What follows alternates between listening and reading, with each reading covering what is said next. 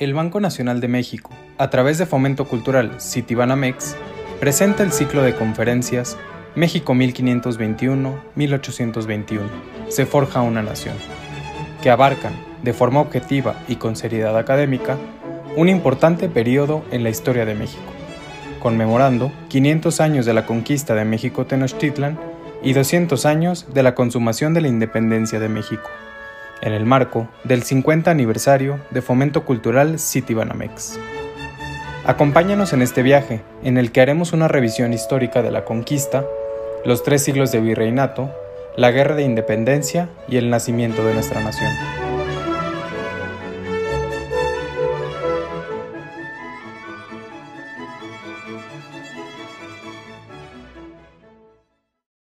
En la historiografía mexicana se ha privilegiado el estudio de la segunda mitad del siglo XVIII como el periodo en el que la monarquía española impulsó las llamadas reformas borbónicas para defender de las potencias enemigas sus territorios allende el Atlántico y optimizar su potencial económico a favor del real erario. Se ha afirmado que la instrumentación de estas en los virreinatos americanos y sus consecuencias fueron en mucho detonantes de los movimientos de independencia que se desarrollaron en las primeras décadas del siglo XIX. Específicamente, el movimiento que culminó con la independencia de México se suele considerar como reacción de la sociedad mestiza a las reformas. Eric Van Jong, dedicado a la investigación de la sociedad novohispana en la segunda mitad del siglo XVIII, ofrece algunas conclusiones derivadas de sus investigaciones a propósito de las reformas instrumentadas por los monarcas Carlos III y Carlos IV. El doctor Van Jong sostiene que fue una constante el que los monarcas borbones en España, Francia y el sur de Italia se mostraron aliados durante el siglo XVIII, mientras que Inglaterra y Holanda constituyeron una amenaza en especial para sus territorios en América y en Asia. Sugiere que a las causas inmediatas del movimiento impulsado por Hidalgo, identificadas por el historiador Lucas Alamán, se deben añadir otras de mayor alcance temporal que permiten concluir que la independencia era inevitable.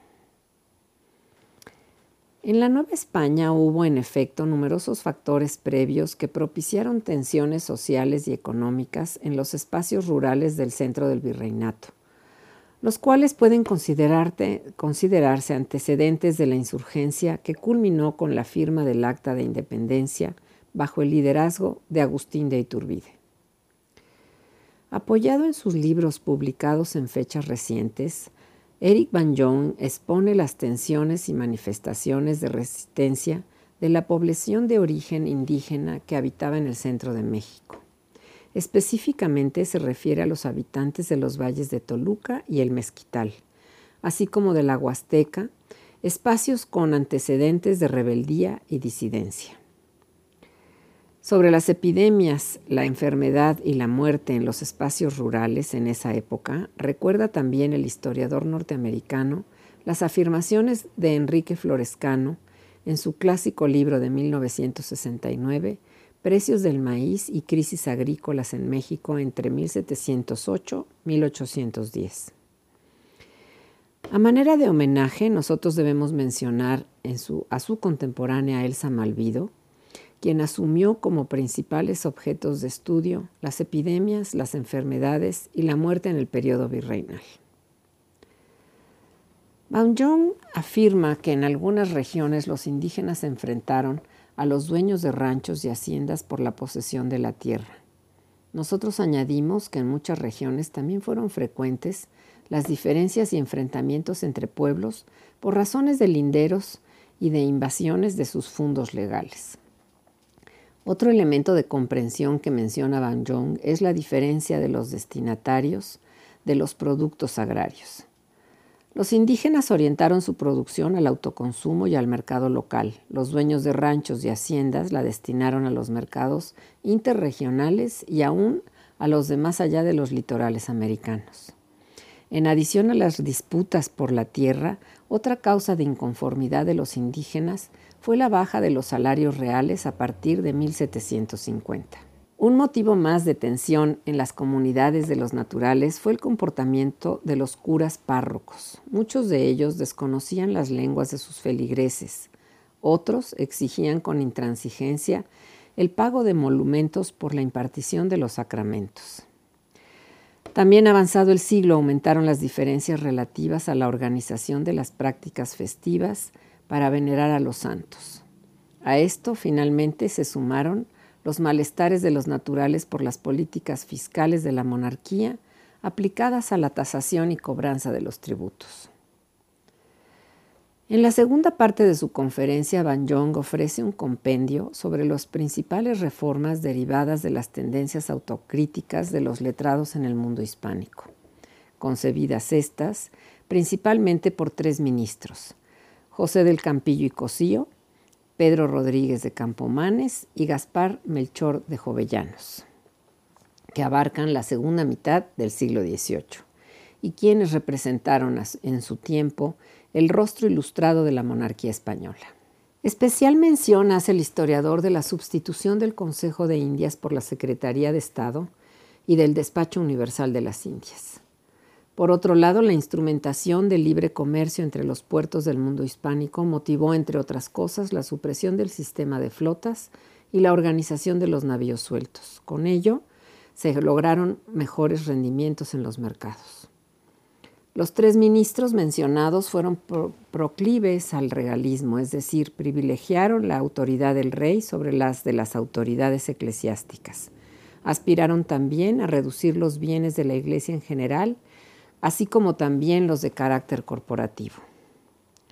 Como otros historiadores lo han mencionado en este ciclo de conferencias, algunas medidas dispuestas por la corona incrementaron la producción de minerales en la segunda mitad del siglo XVIII, pero también las exigencias del erario.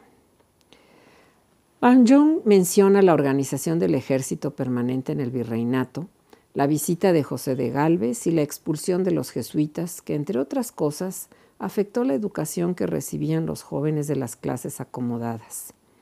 Frenó las tareas misionales en el noroeste del territorio, así como el reconocimiento y la sedentarización en territorios septentrionales.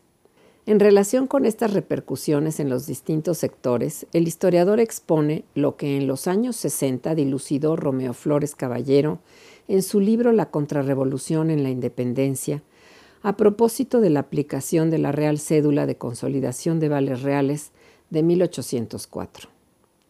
Para concluir, Van Jong cita las investigaciones de David Brading relativas a la cultura de los criollos y a su sentimiento patriótico manifiesto entre las élites afines a las corrientes intelectuales europeas ilustradas.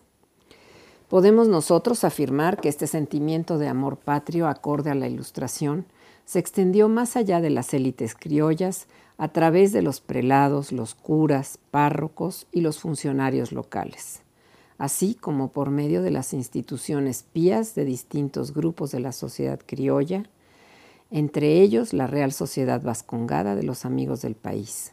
Hubo europeos y americanos, sacerdotes, militares, catedráticos de la Real Universidad, abogados de las reales audiencias, alcaldes mayores, comerciantes, labradores y mineros, quienes a través de su liderazgo e iniciativas ejercieron influencia en la población menos favorecida y fomentaron en ella sentimientos de identidad y amor patrio a través de espacios de socialización, tales como las escuelas públicas gratuitas, la catequesis y la predicación en las parroquias por el clero ilustrado.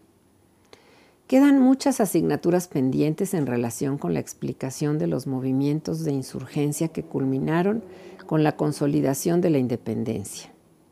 A lo expuesto por el doctor Van Jong, deberemos sumar las tesis expuestas en las conferencias de la próxima cuarta parte del programa que organizamos dentro del ciclo México 1521-1821, se forja una nación. Los dejamos con la conferencia del doctor Eric Van Jong.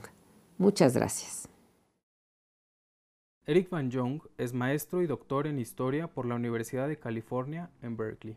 Su campo de investigación se ha centrado en la historia colonial y latinoamericana del siglo XIX, particularmente en México. Sus intereses temáticos incluyen historia rural, movimientos campesinos y violencia política, historia cultural e historiografía. Fue profesor en la Universidad de California en San Diego de 1983 a 2015, donde presidió el Departamento de Historia de 2000 a 2004 y decano interino de Artes y Humanidades de 2008 a 2009. Es autor o editor de una docena de libros. Es profesor emérito distinguido de Historia en la Universidad de California, San Diego, y miembro correspondiente de la Academia Mexicana de Ciencias y de la Academia Mexicana de la Historia. La Conferencia de Historia Latinoamericana le confirió el premio al Servicio Distinguido en 2018. En Estados Unidos ha sido merecedor de las becas de la Fundación Tinker, el Fondo Nacional para las Humanidades y la Fundación Guggenheim.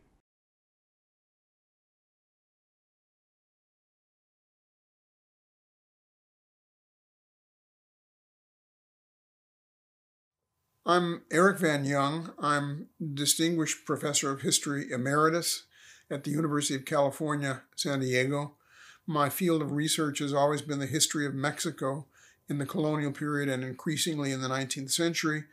And today I'm going to talk about the history of New Spain, what will become Mexico after 1821, in the period between 1750 and 1808, uh, often known as the period of the Bourbon reforms. I've been working on the history of Mexico in the colonial and national periods uh, during a career of 40 years or so. Uh, and most recently, my work has taken me into the history of the early republic in Mexico from 1821 to mid century up to the eve of the Reforma in 1855 56.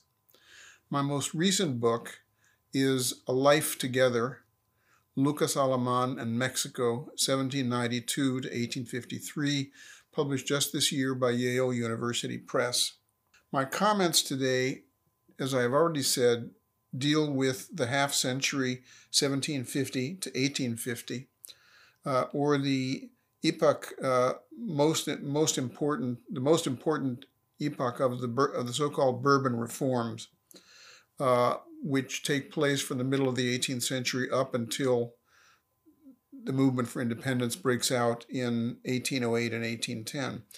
This period in Mexican history would be of its own importance even had the outbreak for independence not occurred in 1808 and 1810.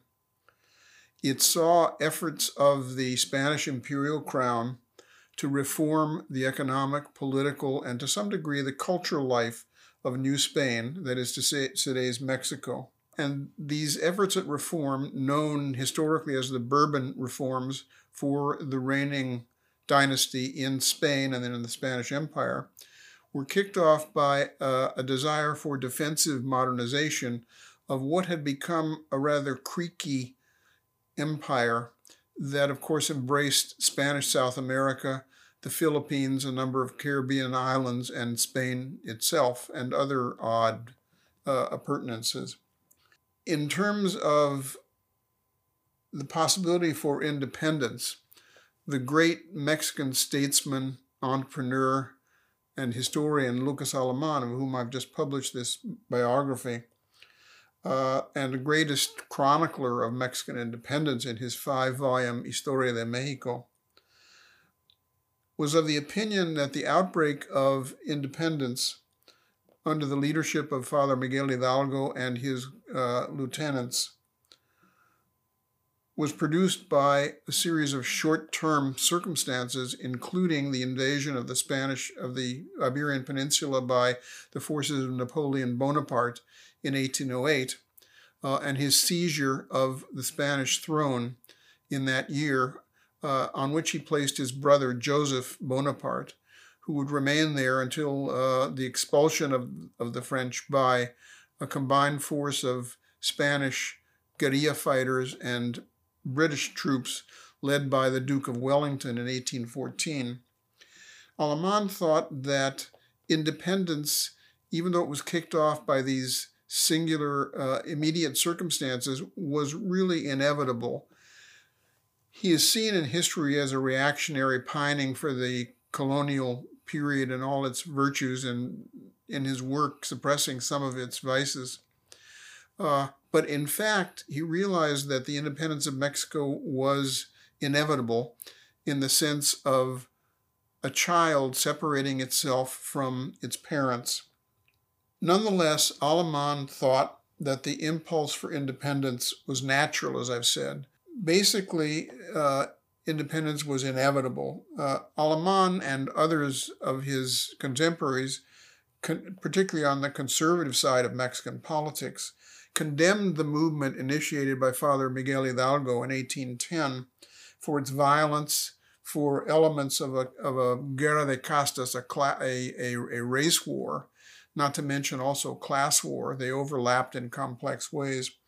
And the way in which that disabled the colony of New Spain and sent it hurtling down a path of instability in the early Republican period that was only to end really uh, towards the end of the 19th century with the accession, the accession of Porfirio Diaz, uh, who, of course, uh, whose long dictatorial regime gave way to the Mexican Revolution of 1910, just exactly a century after independence.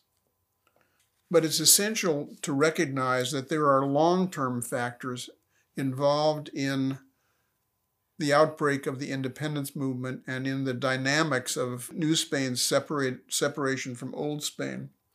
Uh, and that, that those long term factors, uh, irrespective of the accidents of the rise of Napoleon Bonaparte, uh, are in evidence in the Spanish Empire and particularly in Mexico from the middle of the 18th century and resulted in social and economic tensions that prepared the scene for independence. What I want to do in this, uh, having given that somewhat uh, longish introduction, uh, in this chat is to sketch in some of those long term factors, leaving aside some that may be important and emphasizing others that I consider to be of primary importance to understand the course of the independence movement itself and then what it gave birth to in the birth of the young republic. Uh, let me begin then with uh, the role of indigenous people, of Indians, but now the fashion uh, in academic courses has, has changed, I think, for the better, and we refer to them primarily as indigenous people and not so much as Indians. Native society underwent uh, a, a, good many changes from at least the middle of the 18th century, from 1750 on. Uh, and I think the changes that it underwent are among the most important tensions that produced the outburst of the Mexican independence movement uh, at the beginning of the 19th century. I have done a good deal of research on this myself in an earlier book called The Other Rebellion uh, Ideology and Violence in the Mexican Independence Movement, which uh, was published by the Fondo de Cultura Económica in Mexico in about uh, 15 years ago.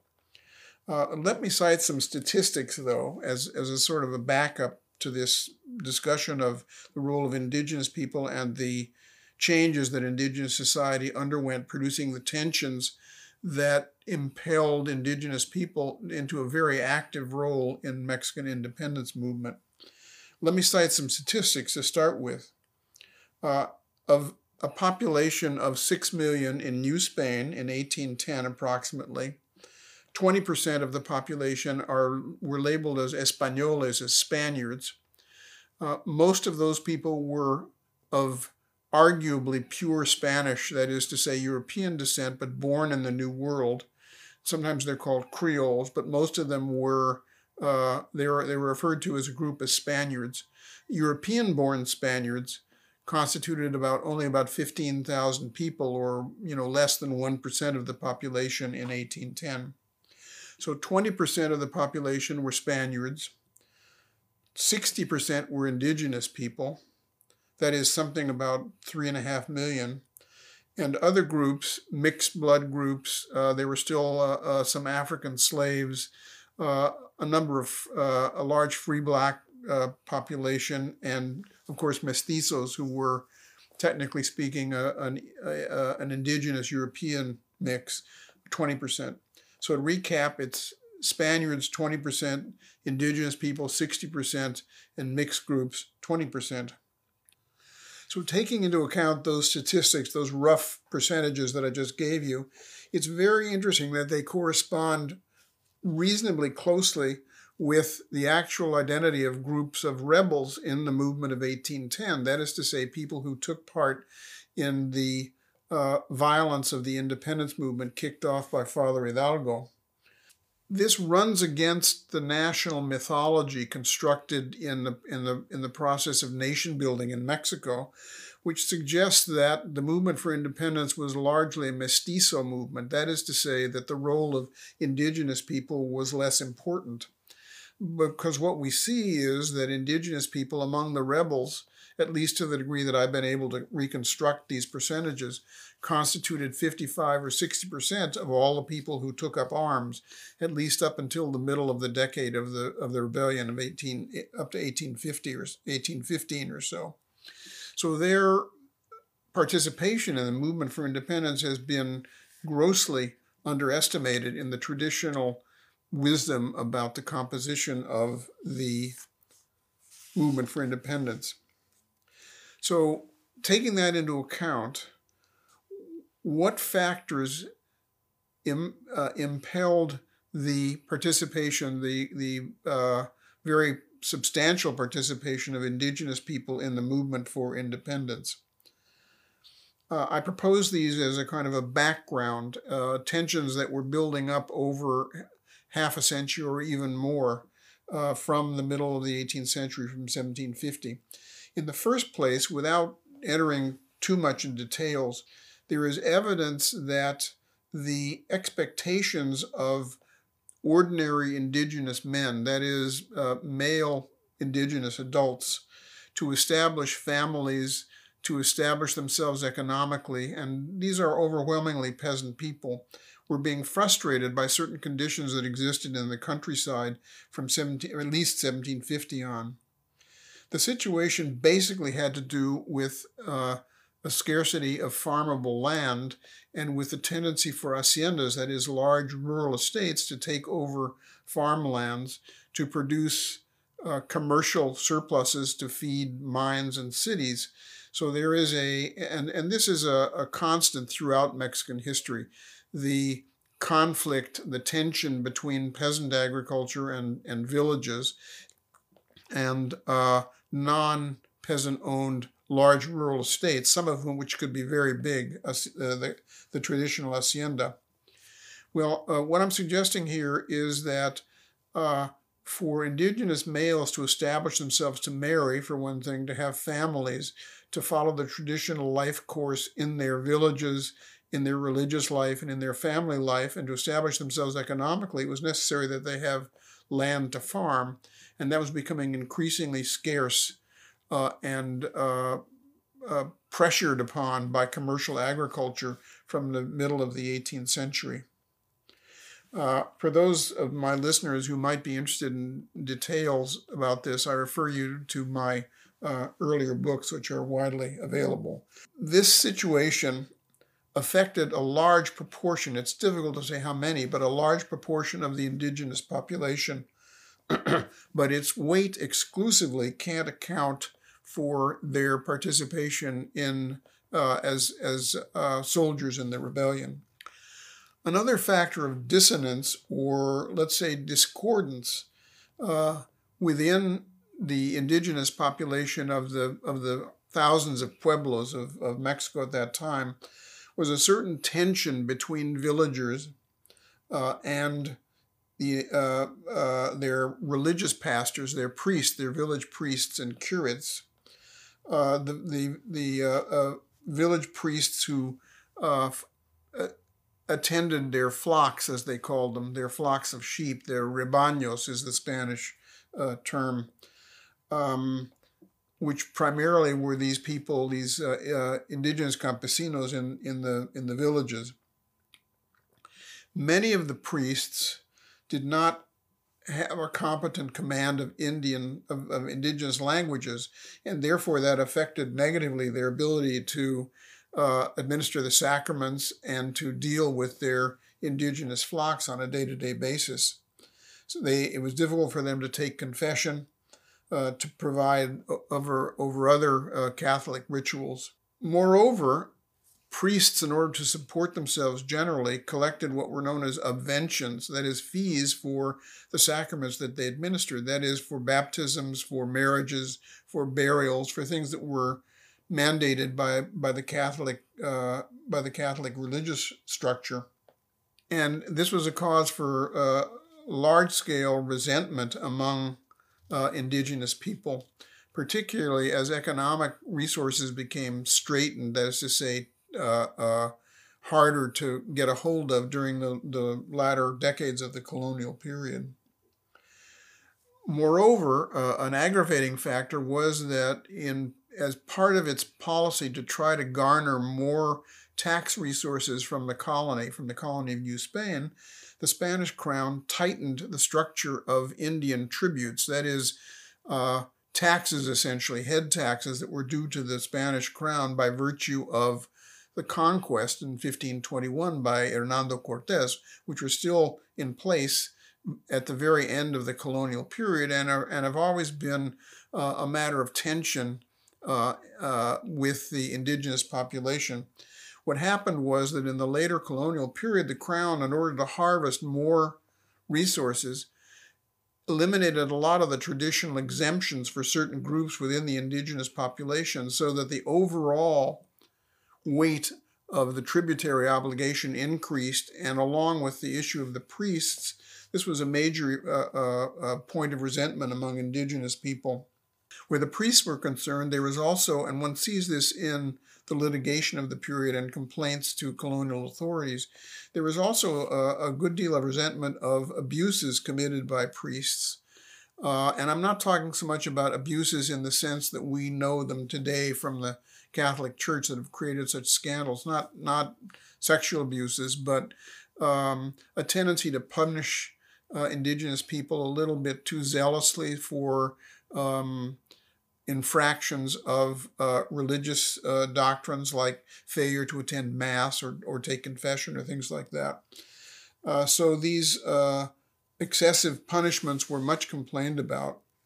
And also, priests, not all priests, but, but, but uh, a, a, good number of them tended to use village resources uh, in unauthorized way for their own enrichment. For example, villages owned uh, collectively owned lands that were not farmed but that were used for reserves, for pasturing their animals, for collecting wood and things like that.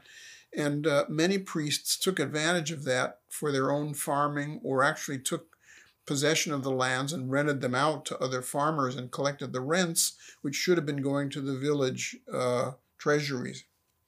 There was also a good deal of priestly interference with the actual exercise of religious rituals and uh, religious habits, uh, to say it that way, within villages. There is one episode I cite, uh, and I'm not going to get too deeply into it. I, have covered it in a number of things I've written.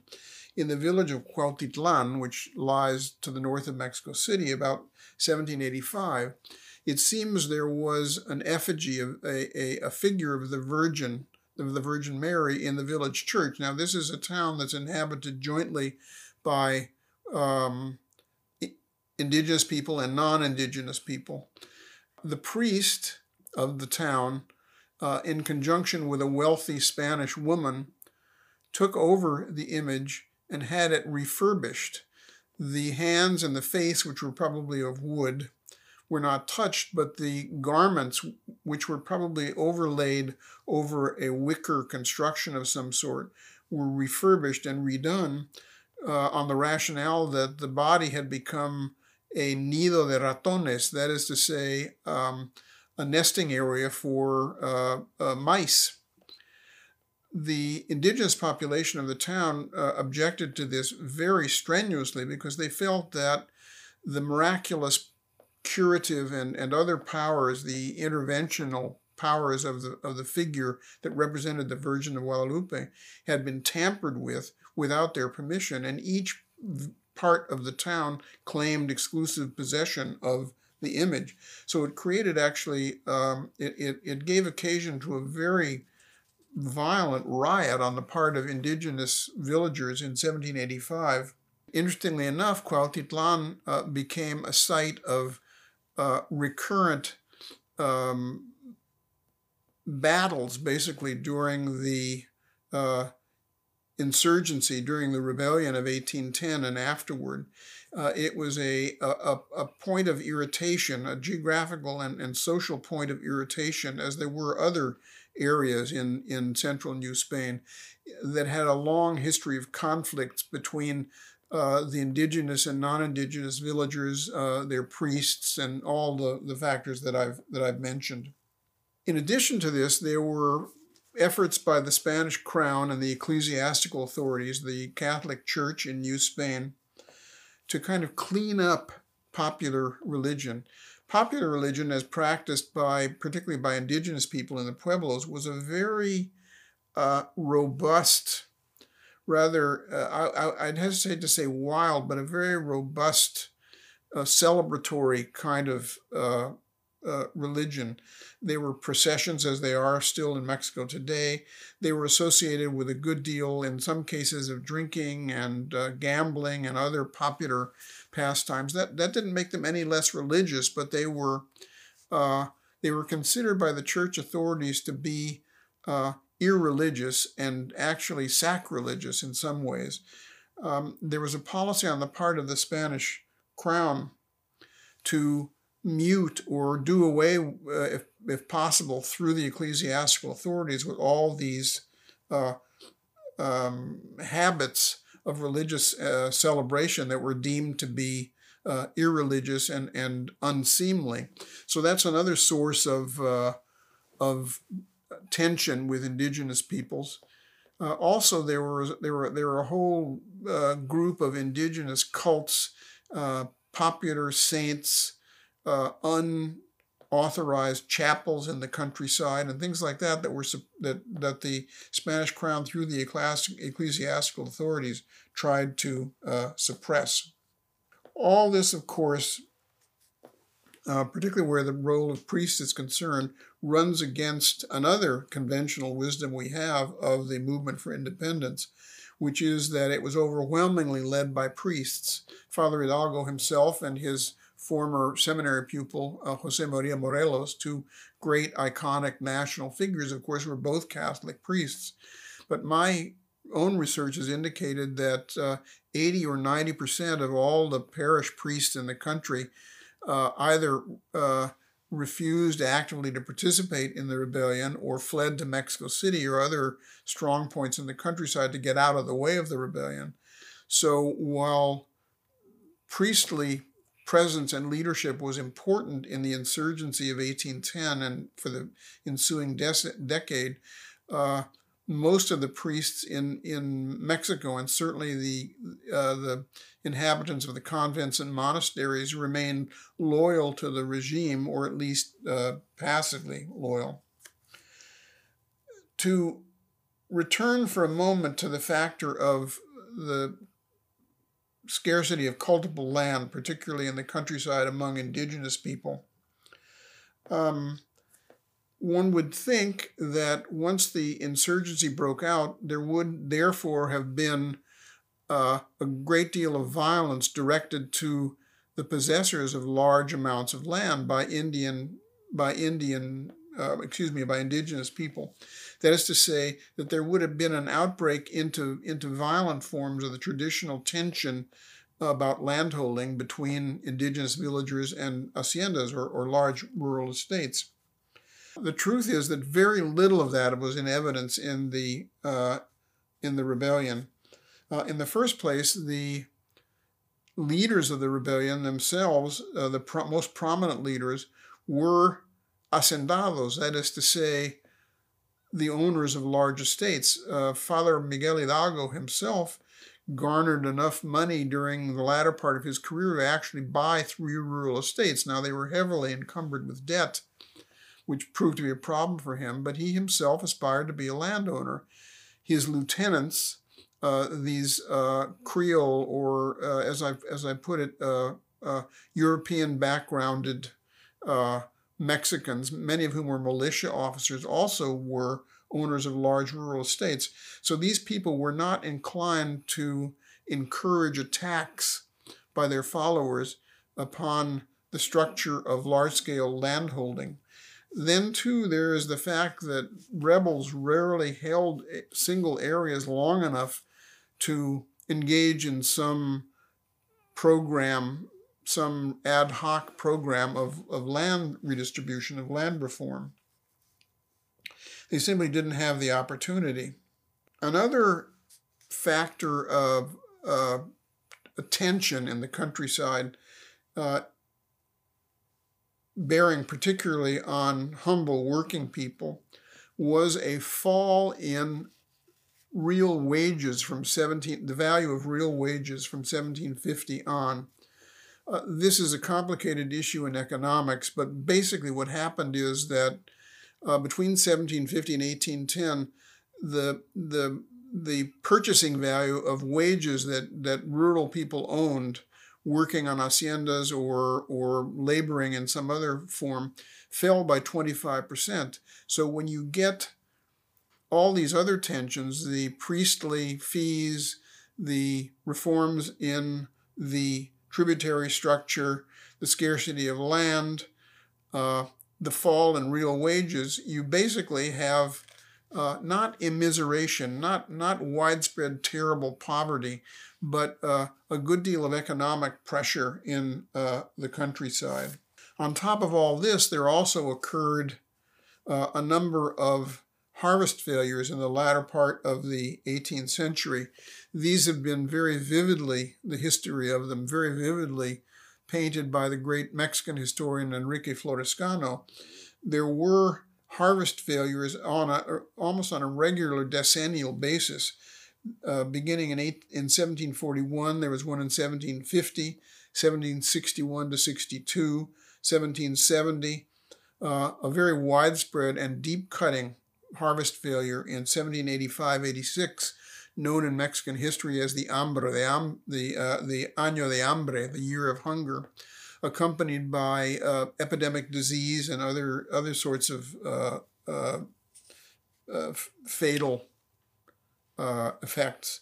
And there was another one in 1808 through 1811, which probably contributed to the outbreak and the continuance of the independence movement where all these tensions on the indigenous people converged, one has areas in the country of repeated intense rebellious activity. That is to say, villages or regions that saw recurrent, uh, particularly uh, strong episodes of violence during the decade of the insurgency from 1810 to 1821. Uh, among those were the valleys of Toluca, the Mesquital Valley to the north and slightly east of Mexico City, uh, the area known as the Huasteca towards the e- northeastern part of the country, uh, and the persistence of the insurgency, despite the, eff- the counterinsurgency efforts of the regime, was particularly strong in these areas. Now, I want to move on to another major factor that I've distinguished and that I want to talk about in, in these remarks, which is uh, the Bourbon reforms, which I've already mentioned. There is very little evidence that I've found, and I've looked into this about as deeply from the bottom up as a historian, as a social historian in my work on the independence period. I've looked into it about as deeply as, as any historian, and I have found that there is very little evidence of a common ideological bond between common people, humble rebels, and uh, the uh, ideologues, and certainly anyone who, who uh, espoused independence, an open and complete break between New Spain and Old Spain. There simply is very little of a bond or connection uh, between those between those groups. So what I want to get on to now is uh, to return my attention to the Bourbon reforms. this was a series of measures, of political measures sent out from Spain. It was not part of so much part of a coherent program as part of a, a general tendency to, as I mentioned before, reform the rather creaky Spanish Empire, particularly with the idea of defensive modernization, and particularly against the British, uh, the British Empire, which formed the uh, the enemy of Spain and France during much of the Napoleonic uh, period. The Bourbon reforms, as I mentioned, were named for the Bourbon dynasty, which ruled in Spain and the Spanish Empire from 1700 on, which replaced the older Habsburg dynasty, which had uh, taken control of Spain and the Spanish Empire uh, in the early part of the 16th century. These reforms, which I'll, I'll mention uh, in a moment, but not in any detail, primarily affected the elite groups in New Spain, uh, including colonial officials, uh, the high church men, but also uh, village priests to some degree, landlords, and other people, generally speaking, who were part of the group of uh, Spaniards who were the wealthy and powerful in the colony. But they also affected indirectly uh, humble people the the uh, uh, Bourbon reforms, as I mentioned, are part of a defensive modernization strategy to make the Spanish Empire more able to resist effectively the demands put upon it by uh, international warfare in the period from the middle of the 18th century. The initial strongest impetus for it is the is the um, the what is known in the United States as the the manifestation of uh, this uh, uh, period of almost continual warfare in Europe that extended to its colonial possessions was the Seven Years' War between 1756 and 1763, which really spilled over internationally uh, and affected Spain, particularly in its Caribbean colonies. Uh, and one thing that happened was that uh, the British uh, which of course were the dominant or came to be during this period the dominant maritime power, uh, captured Havana in Cuba, which was a Spanish colony and a very important one because it was a sugar producing uh, colony, as the French colony of Saint Domingue, which later became Haiti, was also. Uh, the British captured Havana in 1761 and instituted a period of relatively free trade in which uh, Havana flourished and the trade in Cuba and from Cuba out into the rest of the Caribbean uh, flourished, as opposed to the more restri- much more restrictive mercantilist Spanish policies that had prevailed for 250 years. Uh, and this brought to re- a realization to the authorities in Spain that uh, some sort of modernization and refurbishment and and and uh, more in policies more in line more in line with Enlightenment thinking uh, were uh, called for. As I've said, it's it's not precisely correct to think of the Bourbon reforms as a coherent uh, policy sat down by official, high officials in Spain at a table and mapped out in some kind of outline over over a, a short period and then applied. They Were, it was really much more piecemeal and ad hoc, uh, and responded to situations. And some of the some of its elements, in fact, were mutually contradictory. But in general, it was influenced by the European Enlightenment, which, of course, we know uh, is the very important intellectual trend and scientific one and political one in all aspects of, of life in Europe from the 17th century on.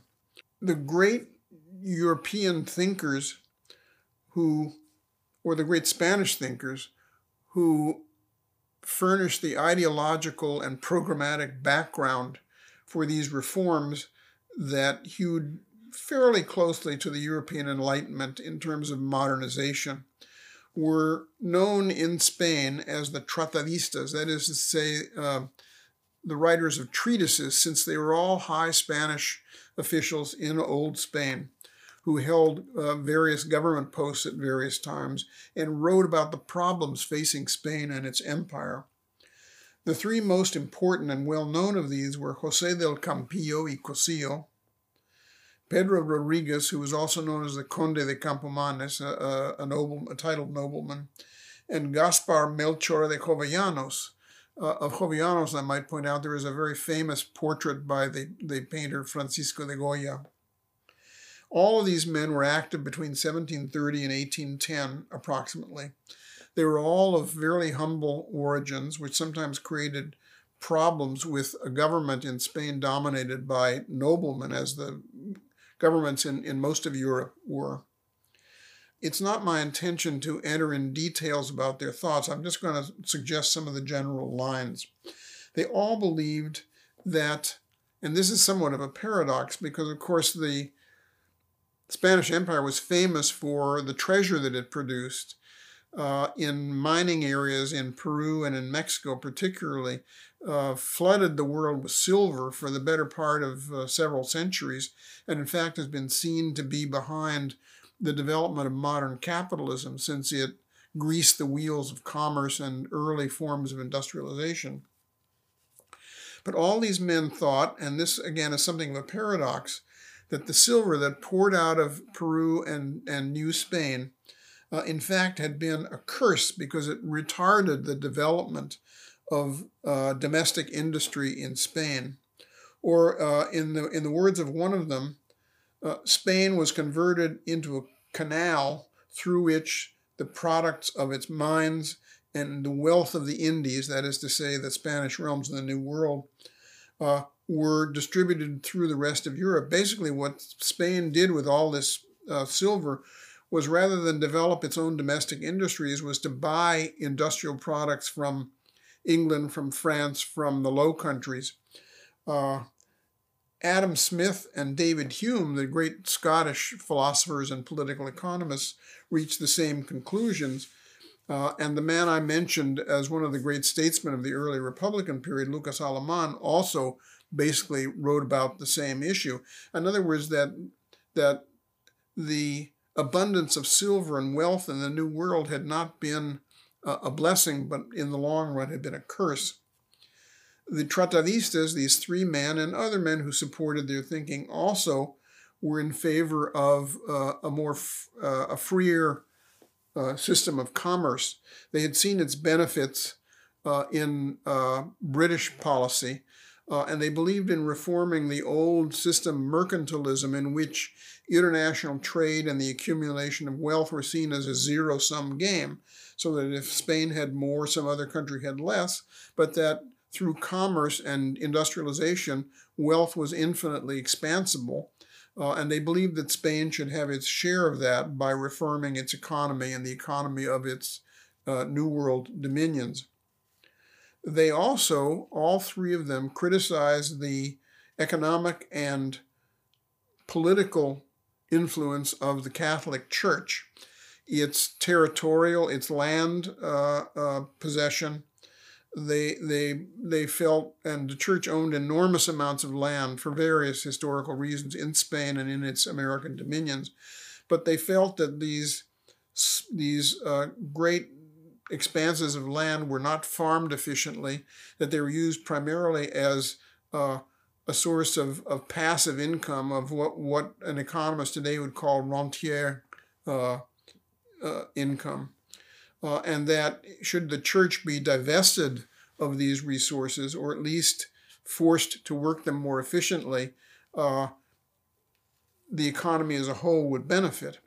This, of course, is an issue later on in Mexico in the 19th century when one has the uh, reforma, the reform of the mid 19th century, and the liberal ascendancy, in which there is the beginning of an actual redistribution of land on the assumption that uh, the creation of a an efficient an efficiently farming uh, and highly motivated sm- group of small farmers, somewhat along the lines of Thomas Jefferson's um, farming uh, gentry in in uh, in Virginia, would make the economy run uh, faster and hotter and produce more wealth for everyone.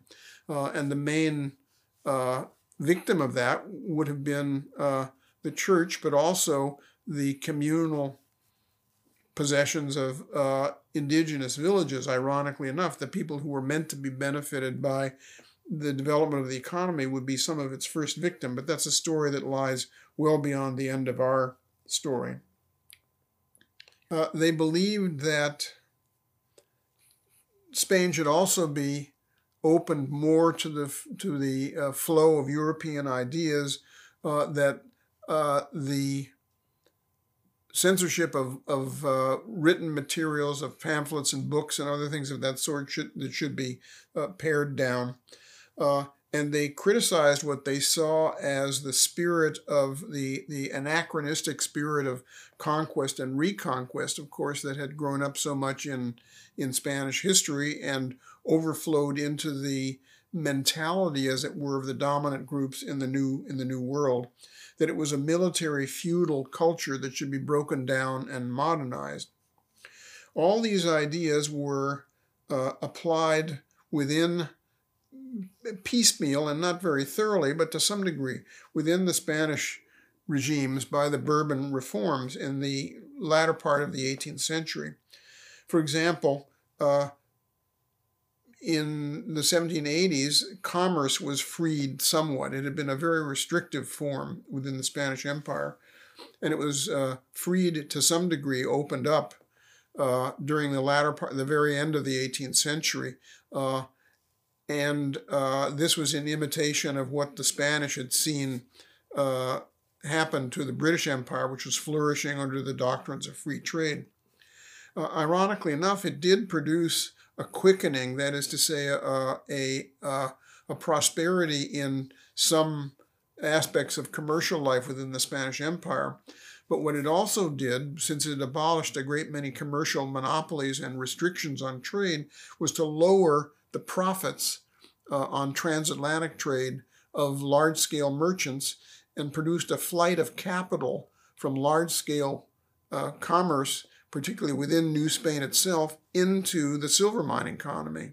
economy.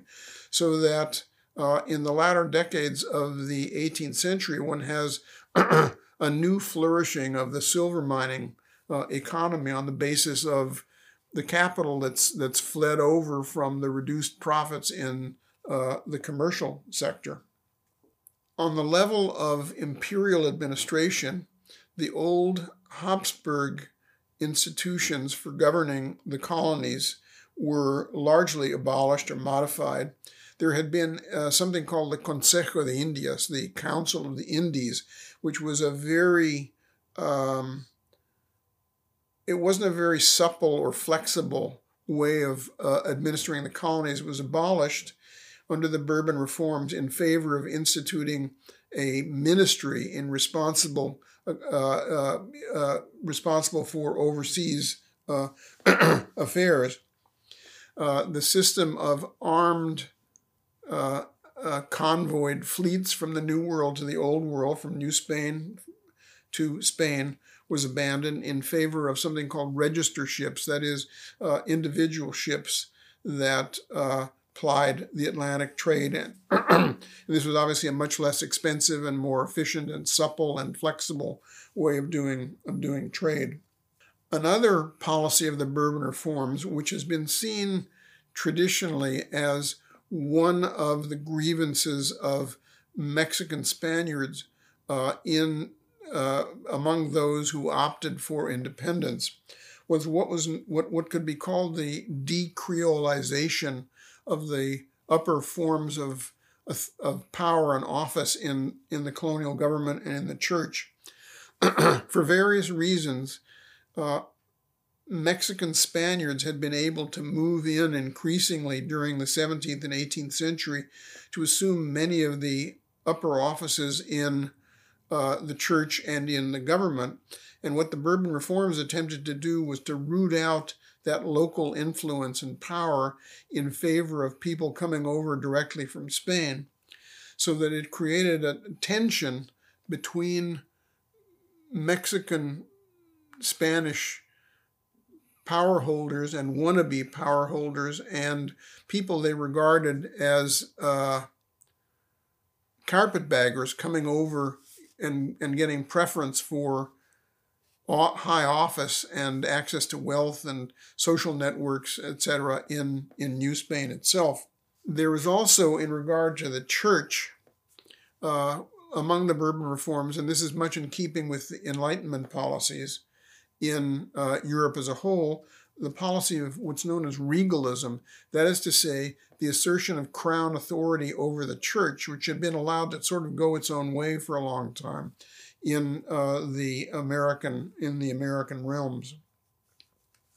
So one example of this, which is not exactly part of the Bourbon reforms, but uh, a part of the general tendency of thinking to regulate and to submit the Catholic Church more to the power of the crown was the expulsion of the Jesuit orders from Spain and its New World dominions in 1767.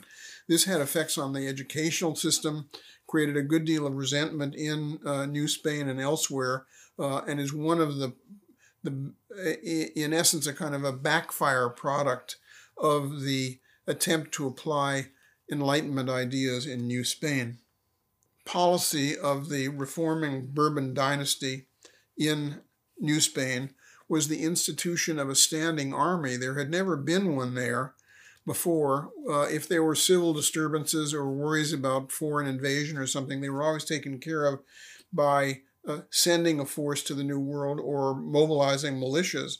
But in the 1760s, uh, the, uh, the reforming Spanish minister who came out uh, as a general visitor with enormous plenary powers to, re- to institute some of these reforms in, in Mexico.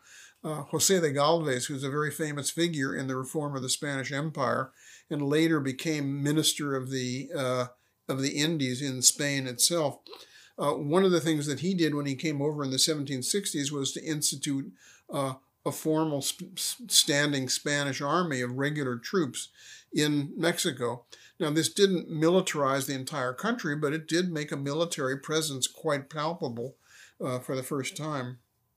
Uh, and there is nothing, uh, in addition to all these measures, many of which one could imagine would have antagonized the elites, particularly in New Spain, there is nothing for its capacity to alienate the elites of New Spain uh, more than the crown policy of the period 1804 to 1808, that is to say, on the very cusp of the political crisis that produced the outbreak of the independence movement in 1810.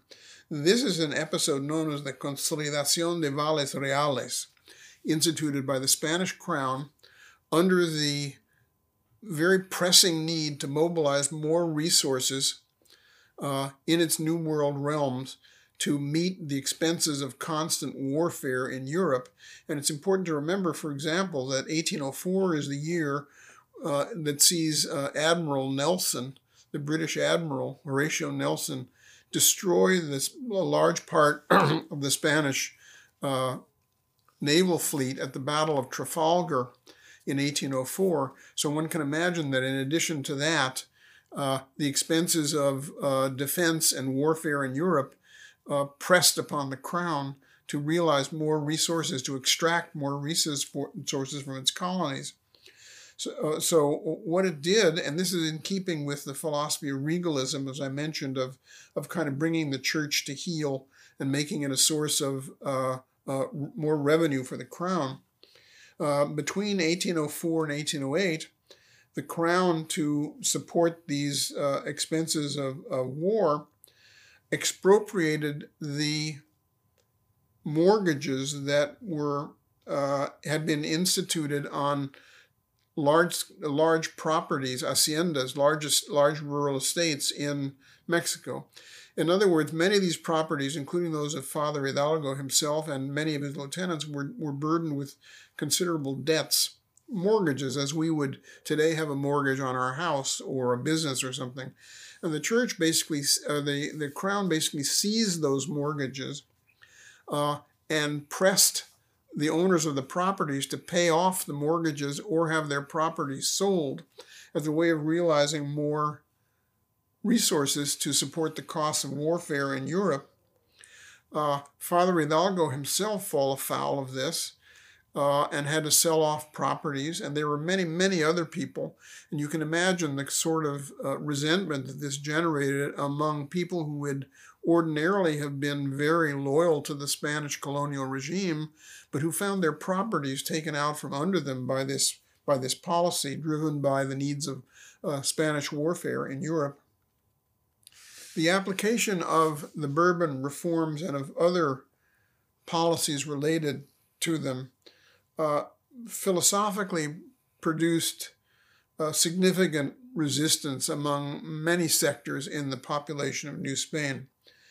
There were uh, violent riots against some of the things. I mean, there, there were things, for example, like the institution of various monopolies that had never existed before, crown monopolies in New Spain.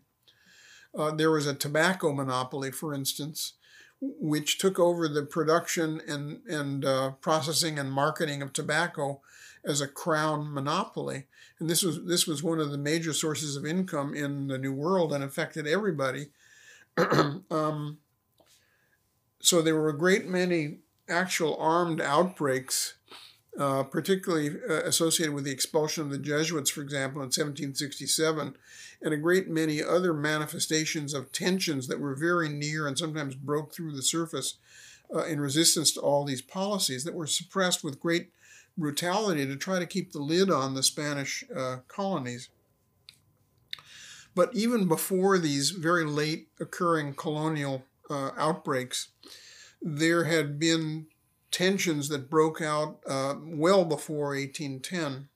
There were conspiracies these are some of the immediate circumstances that Alaman and others uh, ascribed to the outbreak of independence. There were a number of conspiracies in 1800, beginning in the 1790s, really, and going up to 1808, um, to either loosen the reins of Spanish authority and make New Spain more autonomous within the imperial structure, imperial structure, or to strike for independence completely. Uh, but there are also, uh, much earlier in the century, uh, signs of tension and the outbreak uh, of violence. There were uh, riots and local rebellions, principally uh, carried out by indigenous people in, a, in very localized forms, beginning more or less about 1760. These had always existed, but they accelerated from the middle of the 18th century on. Their, their morphology suggests uh, that they were in response to all the factors that I've mentioned. Uh, uh, um, the institution of monopolies, price rises, the generally weakening position of humble people. Uh, and these rarely uh, reached anything on a regional basis uh, beyond one or two one or two pueblos uh, but their rhythm of occurrence was growing in the late 18th century. To give you some examples, uh, about mid-century, about 1750 or so, there were three or four of these things a year, riots basically. Uh, uh, they they uh, grew to the number of about 15 or so between 1801 and 1805. And then between 1806 and up to September of 1810, when actually independence breaks out under Hidalgo's leadership, they grew to 20. So one can see uh, an ascending curve of these sorts of outbreaks uh, related to the tensions in, uh, particularly among indigenous people. Finally, uh, to conclude, beyond all these factors of these stress factors in New Spain that I've uh, tried to uh, sketch in, uh, there was a, an ideological impulse among the elites that the, the great British historian of, of Latin America, David Brading, has called Creole patriotism.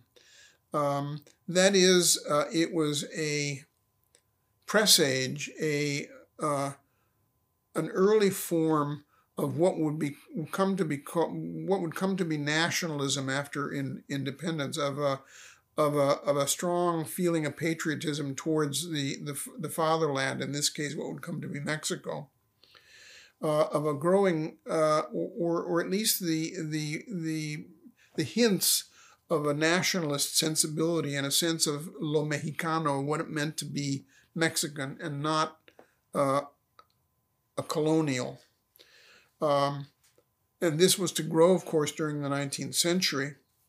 Uh, it was in the, these forms of, of, of patriotism of, and of nationalism were in the air in the Atlantic world of the 18th century. Uh, and they they they were of a of a, of a piece with much of the writing of uh, political writers uh, and philosophers in the in the European Enlightenment uh, about the pacts between monarchs and people. In other words, that uh, the loyalty of any given people to its monarch was predicated on a, a sort of reciprocal uh, arrangement in which the monarch sought the best interests of the people and the people paid their taxes and owed loyalty to the monarch. And if that pact was broken or violated, uh, then uh, essentially uh, sovereignty could revert to the people. And this was a doctrine much in evidence in the 18th, in the 18th century. The self determination of, of peoples, of nations. These uh, concepts filtered into New Spain, not, notwithstanding, uh, notwithstanding the efforts of the church and the crown to censor material coming into the colonies. A very vivid example of this is the reading of Father Miguel Hidalgo himself, his, his last parish in the town of Dolores, which uh, was from where he launched the independence movement in 1810, um, was called uh, um, Francia Chiquita, that is to say, Little France, because of his uh, probable reading of many of the French philosophes uh, and uh, writers of the Enlightenment people probably, we don't know for sure, but probably people like Rousseau and the uh, authors of the French Encyclopedia and other uh, rather freewheeling political philosophers of the period. and in the last decades of the of the century, of course, we have the Anglo-American and French revolutions. Uh, the first, the revolution in the U.S., was important because it showed that an anti-colonial movement could attain complete success and the second because, of course, it initiated the chain of, of events that led to the movement for uh, the outbreak of independence uh, in, in Mexico and the other Spanish colonies.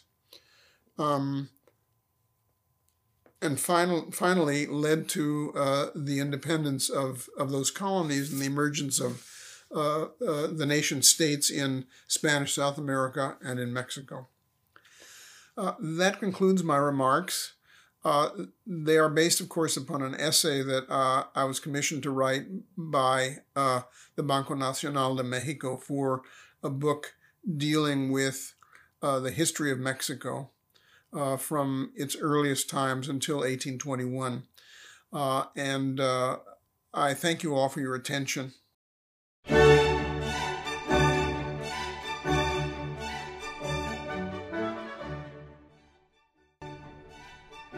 El proyecto México 1521-1821 se forja una nación fue dirigido por Cándida Fernández de Calderón, directora de Fomento Cultural Citibanamex, con la coordinación académica de María Cristina Torales Pacheco, Guadalupe Jiménez Codinac y María Teresa Franco.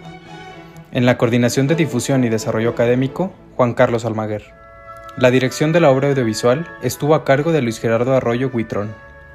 Te invitamos a consultar la programación completa de este ciclo de conferencias y ver los videos en la página web y las redes sociales de Fomento Cultural Citibanamex.